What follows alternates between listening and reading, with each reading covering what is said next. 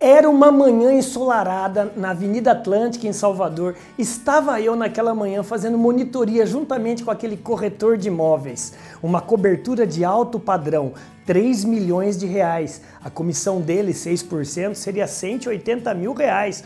Uma boa comissão, né? Ele estava com aquele casal maravilhoso, casal bonito, educado, já estava vendido praticamente o apartamento.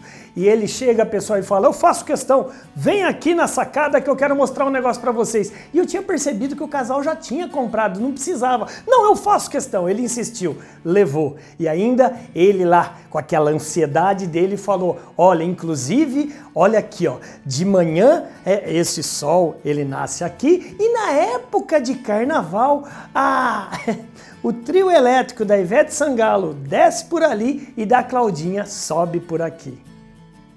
Adivinha o que aconteceu? Perdeu a venda. Se há duas coisas que fazem um vendedor perder venda na prospecção, anota aí: é medo do não e ansiedade do sim. Medo do não faz o cliente né, pedir desconto com facilidade e você dá. E a ansiedade do sim faz você cometer esse erro que ele cometeu, falar mais do que deve falar numa prospecção.